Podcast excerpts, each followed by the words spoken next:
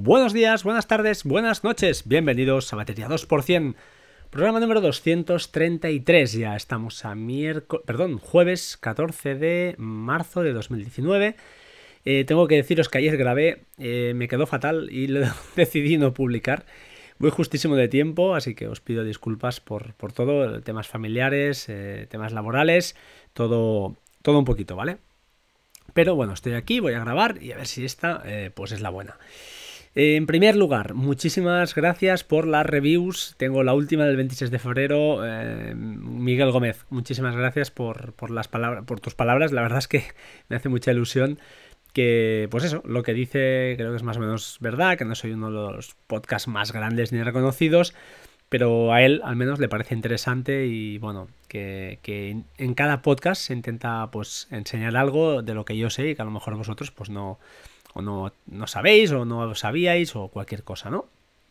Y por otro lado, también pues eh, me gusta mucho sobre todo por la parte que no me toca a mí, que los otros crossovers con, con podcasters que son simplemente imprescindibles, dice. Así que, bueno, me encanta, eso es eh, pues gracias a todos los demás. Eh. díganse Ángel de Yugi, díganse Oliver Navanis, díganse Den Expósitos, eh, etcétera, etcétera, etcétera. Un largo etcétera que no, que no acabaría. pues nada, muchas gracias, os agradezco desde aquí. Si alguien tiene cinco minutos y quiere entrar en iTunes y dedicarme cinco, pues eso, unas palabrillas, cuatro frases, a poder ser buenas, mejor que mejor. Que mejor. En segundo lugar, eh, a ver, ¿qué os quería contar yo hoy? Vale, sí, los ganadores de la licencia de Home Dash son Raúl Love y Falo Galego, que me puse en contacto con ellos y no me han contestado.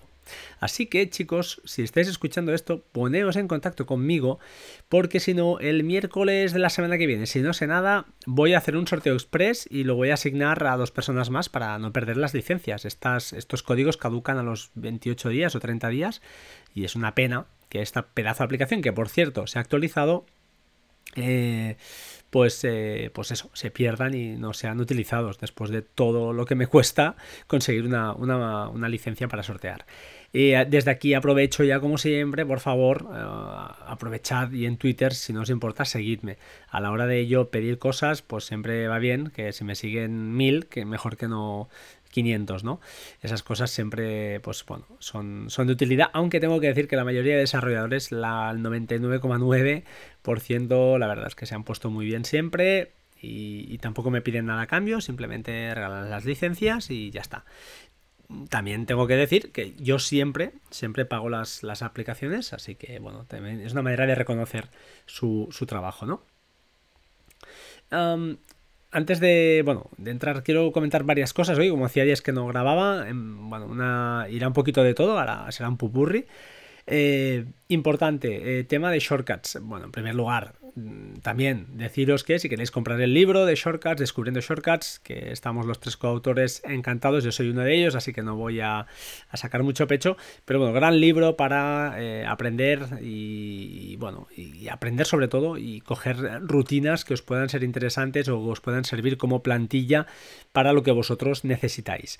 Ah, está lleno de conocimiento, así que por favor, creo que vale la pena, hemos hecho un esfuerzo muy grande y si lo creéis conveniente, pues le echáis un vistazo a los dos primeros temas que están de forma gratuita en iTunes y si os gusta, y creéis que le podéis sacar un provecho, pues oye, pagáis los 8,99 y será vuestro con todas las actualizaciones que de momento hemos hecho una y haremos más, haremos más. Esto no va a quedar aquí, vamos a dejar un tiempo de stand-by para ir resituándonos y haremos, haremos más cosas, ¿de acuerdo? A ver qué nos da Apple en estas keynotes que, que están por venir. Más cositas hablando de shortcuts, comentaros que en el grupo de Telegram pues hablaron de un par o tres de interfaces que bueno, que de alguna manera permiten realizar, eh, picando código, picando teclas, eh, generar un shortcut. Bueno, mm, para gustos los colores, ¿no? Entonces, para según qué cosas, si es un shortcut pues muy enrevesado, con muchos if, muchas casuísticas, muchos if anidados, pues puede estar bien eh, pues utilizar código. Yo, bajo mi punto de vista, no creo que no es el objeto final de, shortcuts, no es realizar aplicaciones grandes, sino que es crear funcionalidades, crear rutinas que permitan, pues eso, eh, interactuar entre aplicaciones y hacer nuestra vida más fácil. Entonces, esa es mi, postura, ¿vale? No no me parece muy lógico utilizar shortcuts para descargar vídeos de YouTube, para descargar, hacer cosas que no, que no se corresponden. Puede haber una ayuda, ¿no? Por ejemplo, como el que os comenté yo, que es idea de Vitici, ¿eh? no, no, no es mío, de YouTube Downloader, y utilizar pues de alguna manera esas funcionalidades a través de SSH jugando un poco, pues eh, aprovechar las herramientas que tenemos para con dos pasos simples pero potentes, pues en este caso era descargar vídeos de cualquier lugar. Así que es el, yo creo que el downloader definitivo. Si no sabéis de qué va, eh, hay un capítulo, creo que es el 230 o 231, donde lo explico eh, bastante bien y con algún ejemplo.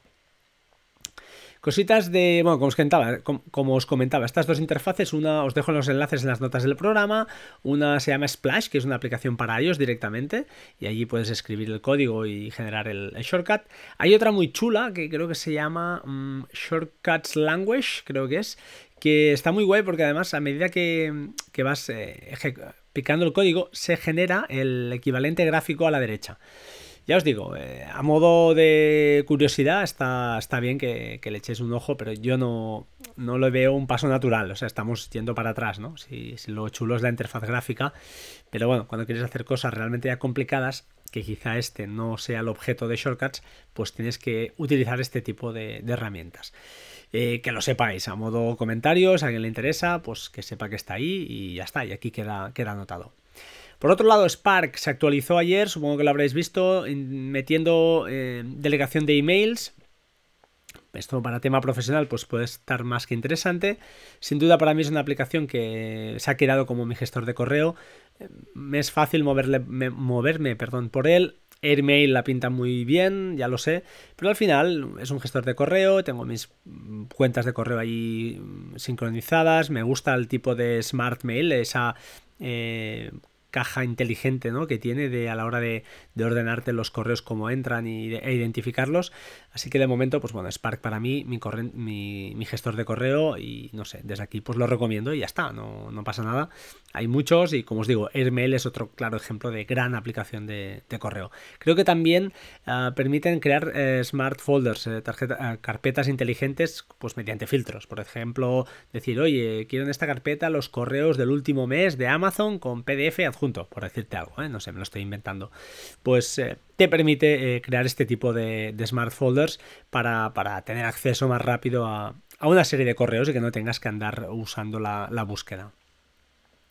También se actualizó iMazing, esta fantásticísima aplicación para gestión, eh, en mi caso para backup diario de, de nuestros dos teléfonos que tenemos, mi, señora esposa y yo. Eh, para mí es una aplicación que cada vez eh, va mejor. hay correcciones y actualizaciones continuamente. Yo la tengo montada en un Mac mini que no se apaga nunca y por la noche realiza esos backups que, que a mí me van fantástico. Además ahora que han metido, pues han metido un, como lo han llamado ellos, turbocharged eh, WhatsApp, ¿no? O sea, lo han, eh, le han hecho una, ya se permitía hacer backup de, creo, de las eh, conversaciones de WhatsApp en texto plano, creo, no lo recuerdo, yo no lo he usado nunca y tampoco creo que use esta funcionalidad, pero bueno, como sé que es una cosa que igual a alguien le puede ser útil, pues ahora permite extraer conversaciones de, de WhatsApp con el formato enriquecido, con los emoticonos, etcétera, etcétera, sacar PDFs, sacar varias conversaciones a la vez, hacer backup de ellas al momento, de, varias conversaciones a la vez. No sé, eh, echarle un ojo. Es sin duda una aplicación que vale muchísimo la pena. Yo cuando he cambiado de teléfono he hecho los backups con esta. He volcado la info al nuevo teléfono y me va todo perfecto. Así que para mí confianza 100%. Es una app cara que muchas veces está en oferta o algunas veces. Yo he tenido la oportunidad de sortearla aquí, eh, creo que fueron dos afortunados que, la pudieron pues, disfrutar o espero que la estén disfrutando. Así que bueno, sin más, que sepáis que, que siguen, siguen mejorando y siguen actualizándose. También os comenté que me había mm, pasado por fin a Mojave, a Mojave. Ah, no sé si es Mojave o Mojave, no lo sé, la, verdad. Pero ah, el sistema operativo de macOS de, del año pasado ya. Voy un poco tarde. Pero por temas laborales, pues no, no podía actualizar.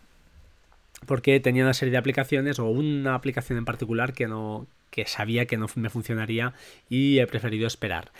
Eh, como cosas, pues bueno, ya sabréis, seguro muchos, que cada vez que, cuando has hecho la actualización te empieza a pedir permisos eh, de que otras aplicaciones necesitan y eso, eh, un claro ejemplo es PopClip. PopClip, al menos a mí no me funcionaba el copiar-pegar, os dejo el enlace en las notas del programa y ahora pues te explico aquí un poquito muy rápidamente cómo hacerlo, yendo a ajustes, en seguridad, y bueno, desmarcas la opción, la vuelves a marcar y funciona. Milagrosamente todo vuelve a funcionar como siempre. PopClip, una fantástica también aplicación que desde aquí he recomendado una y mil veces y no me cansaré de, recomendar, ¿vale? Entonces ahora vamos al tema grande. Tengo tres cosas o dos cosas grandes para, comentar. La primera, será la más, más ágil, es respecto a eh, Homebridge. Eh, escuchando a Patoflinks estos días y tal, y hoy no he tenido oportunidad de escucharlo, creo que ha publicado, eh, pero sí que he visto por ahí gente que se le está colgando, que, le va lento, eh, creo que era Alex Tarza que me lo decía, y claro, yo no había caído en una cosa que es bastante obvia, al menos, o, obvia para mí, al menos lo era, no lo sé, o, me ha ido así, y es comentaros. Yo tengo instalado en el NAS de Synology la aplicación eh, esta que por detrás te genera un Docker, ¿de acuerdo? De, de, Homebridge. Pero yo antes de esa aplicación, que es una interfaz gráfica y es muy visual y muy chula, yo tenía ya algún Docker montado. Entonces, eh, claro, yo tengo dos, dos, de alguna manera tengo dos Homebridge corriendo a la vez. ¿Vale? Entonces lo que hago es repartir un poquito la carga para que nos entendamos. El Homebridge que tengo directamente en un Docker ya lo expliqué en su día, así que, oye, os invito a que busquéis entre los podcasts, que creo que hay un par de podcasts largos explicando y hablando sobre, sobre Homebridge. Eh, pues bueno, básicamente al final lo que hay detrás es un fichero de JSON ah, de texto que eh, allí es donde configuras y dices los plugins que se van a cargar y y las características de... Bueno, hay dos ficheros JSON, uno es el config.json y el otro es el package.json. En el package le están indicados, están explicitados los eh, paquetes que se van a instalar. Uh, y en el config, pues esa configuración de esos paquetes, que es ese fichero JSON que ya estáis habituados a ver en la interfaz gráfica también de, de la aplicación, ¿vale?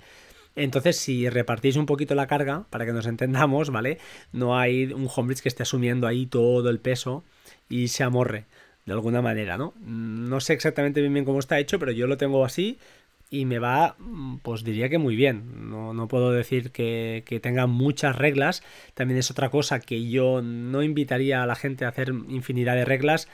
Porque, eh, bueno, eh, a día de hoy con la aplicación nativa de HomeKit ya sabéis que puede haber problemas.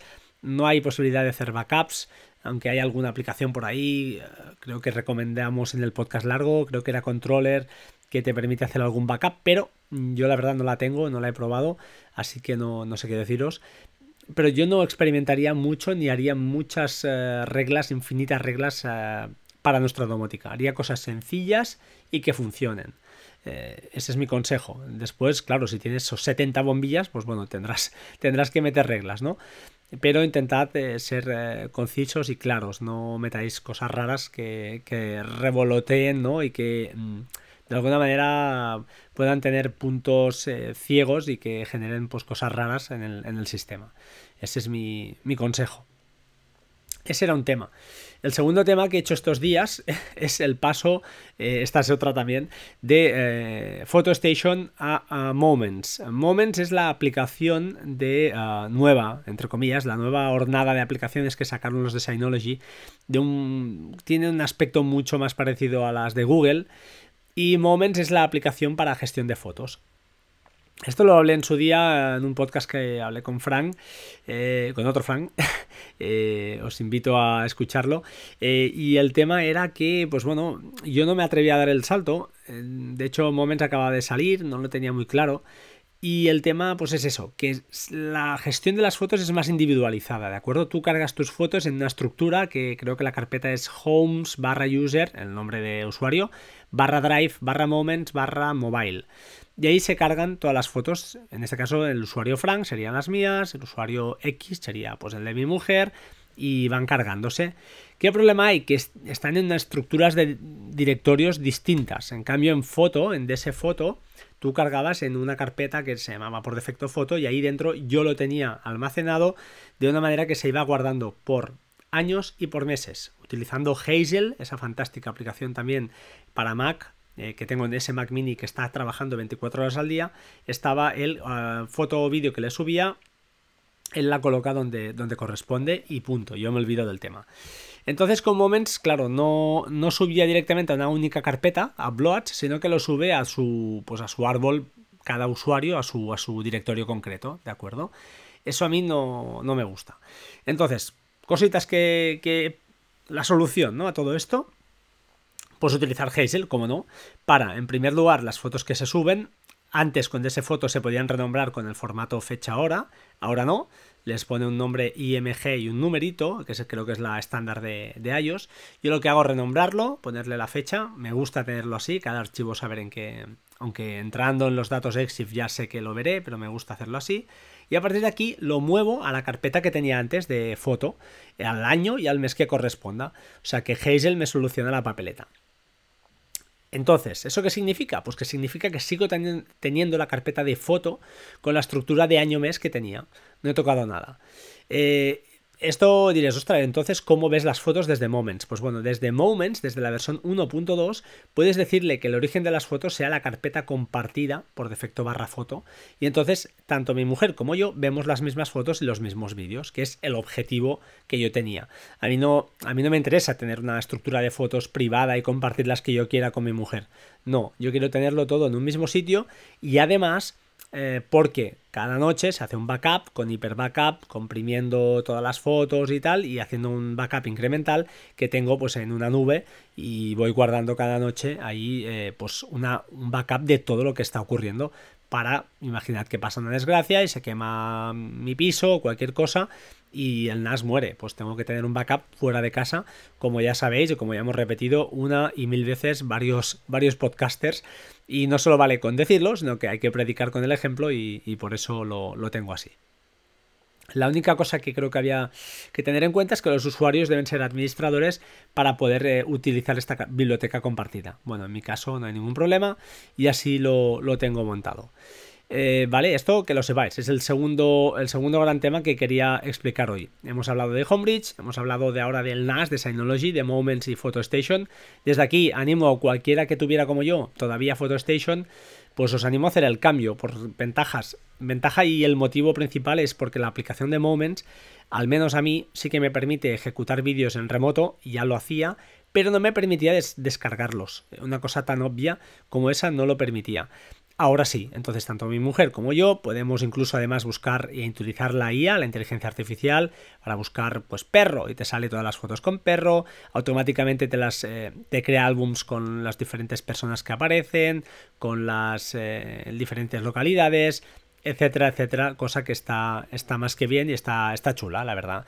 Em, más cositas al respecto de esto, eso sí, tened en cuenta que yo al menos eh, mi NAS se ha tirado dos días con la CPU al 100%, a, tope, trabajando a lo bestia, porque pues hace un análisis de, toda esa información que al final, pues bueno, eh, allí habría que discutir, ¿no? Hasta qué punto esa privacidad que tenemos aquí con nuestro NAS se pierde, porque al final esto sube a una nube, habrá una inteligencia artificial ahí que estará viendo lo que hay en esa foto eh, y te la devuelve, no sabes lo que es, ellos se quedarán algo o no, dicen que no, pero bueno, nunca, nunca se puede saber, aunque personalmente a mí pues no, no me importa si eso implica una mejora en las funcionalidades de, la aplicación como es en este, en este caso. Finalmente, hablar de dos cositas más rápidas. Una es un eh, redescubrimiento que he hecho con Keyboard Maestro, la aplicación que sin duda, no si no la tenéis, eh, echadle un ojo para Mac que es una, simplemente es una maravilla para crear, eh, al menos en mi caso, rutinas o combinaciones de teclas que te creen pues estructuras de ventanas, en este caso, eh, pues rápidas. Yo ya lo usaba, eh, pero no a este nivel. Y fui, lo leí no sé dónde y me dio, bueno, dije, ostras, esto lo tengo que, hacer yo y no es nada, nada difícil. Eh, por ejemplo, yo cuando voy a grabar un podcast, que es lo típico, pues en tengo una ventana el navegador, en otra tengo la aplicación con la que estoy grabando ahora mismo, que es Hindenburg, y en otra tengo Bear con las notas. Pues en vez de abrir cada vez eh, las tres ventanitas, ponerlas donde tocan, reorganizar, etcétera, etcétera, pues te haces una plantilla y de alguna manera con, con Maestro te haces un flujo y cada vez que lo llamas, pues te lo crea.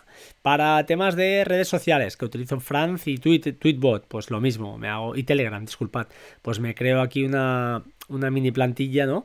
Y de alguna manera, pues me abre las aplicaciones, me las pone donde yo quiero, y hace lo que yo, un poquito lo que yo, a mí me interesa. Keyboard Maestro es una pedazo de aplicación, hablaré más, lo cierto es que hace tiempo que la tenía, nunca había hablado creo de ella y, la he usado, pero le daba usos muy puntuales. Eh, la voy a potenciar muchísimo más porque además, eh, ya os digo, es, eh, permite hacer cosas muy guapas, la verdad, si le echéis un ojo, es muy potente y tiene muy buena pinta. Le voy a dar un ojo cuando pueda y dedicaré un poco de, tiempo y horas a, esta fantástica herramienta. Y finalmente, ahora sí, para el final lo más, eh, lo más light, ¿no? Eh, escuchando Liber Navani hace un par de días o tres, hablaba de series y de películas, más que nada series que había visto últimamente y que quería recomendarnos. Yo también aprovecharé desde aquí para lanzaros mi recomendación. Eh, en primer lugar, Mars, temporada 2, eh, espectacular serie de National Geographic, donde habla un poquito, combina saltos en el tiempo, en el futuro versus el tiempo actual. El en el tiempo actual es más un documental donde aparecen personalidades del tipo Elon Musk explicando un poquito cómo será esa, ese primer, esa primera llegada a Marte y qué problemas nos podemos encontrar. Y esos saltos en el futuro donde pues en un formato de película o en formato de serie, pues hay una serie de personajes que les ocurren esas cosas que más o menos se han explicado anteriormente, ¿no? Y cómo las afrontan. Eh, está muy bien el punto de vista. No es una serie de ciencia ficción al uso, sino que es bastante realista y a mí me ha gustado mucho la aproximación que han dado en la segunda temporada de la llegada a Marte. Me, ha encantado, la verdad. Así que echadle un ojo y bueno, que la disfrutéis tanto como yo. Esa es mi, mi recomendación. Otra segunda serie que os gusta que al menos a mí me encanta, y creo que hay dos temporadas, creo solo, es Counterpart. Counterpart en HBO. Eh, si os gustó Fringe, echadle un ojo. No puedo decir más, pero la idea de la, de la serie tiene un punto, ¿vale? Eh, no voy a decir más. A mí me, ha gustado, oye, me gusta y ya está. No puedo. Es, esto va a gustos. A lo mejor la empezáis a ver y veis que es muy lenta y que no, no es vuestro tipo de serie. Pero es mi recomendación. Y finalmente, un documental. Eh, este sí que es de obligado cumplimiento, no, no hay vuelta atrás. Bet Free Solo. Es una National Geographic Movie, lo es un, más que una peli, es un documental de, bueno, de un escalador que mm, es un estilo de escalada, los que lo hagáis, yo no lo conocía, que es básicamente, os voy a hacer el spoiler inicial y ya está, es escalar sin cuerdas. A partir de aquí, echad un ojo este tío es eh, increíble, o sea, lo que hacen y cómo lo hacen, no, no sé. Realmente hay que ser una persona de otro planeta y tener un carácter muy especial. Eh, miradlo, es un súper documental que ha ganado creo que un Oscar y, es simplemente maravilloso eh, y a mí me enganchó desde el primer minuto, desde el segundo minuto me quedé alucinado. Y además, para los amantes de Mac, aparece alguna montaña que os será, os será familiar. Hasta ahí, hasta ahí voy a leer. vale, eh, nada más, creo que nada más por hoy, 23 minutazos, eh, lo voy a dejar. Nada más, eh, espero que seáis buenas personas. Yo lo estoy intentando ser, pero me cuesta a veces por todas las injusticias que, veo alrededor, pero hay que, hay que ser... Ah, no diría que ser fuertes porque me recuerda a un político que no, la verdad que no, no, es muy acertado, pero hay que a veces eh, centrarse en relativizar las cosas y pensar que, que la vida pues es mucho más, es mucho más mucho más sencilla de lo que nos pensamos. Y eh, a veces las cosas más cercanas, los hijos, la mujer, eh, tener una vida ordenada, tranquila, al final es lo que importa más que el dinero, más que querer más, más que toda la ambición que, nos, a veces nos surge como seres humanos. Eh, sin más, os dejo, si os acordáis, echadme una reseña en iTunes, buena o mala, si es mala al menos con educación. Y gracias por todo y nos oímos pronto. Un saludo, chao chao, hasta pronto, sed buenos.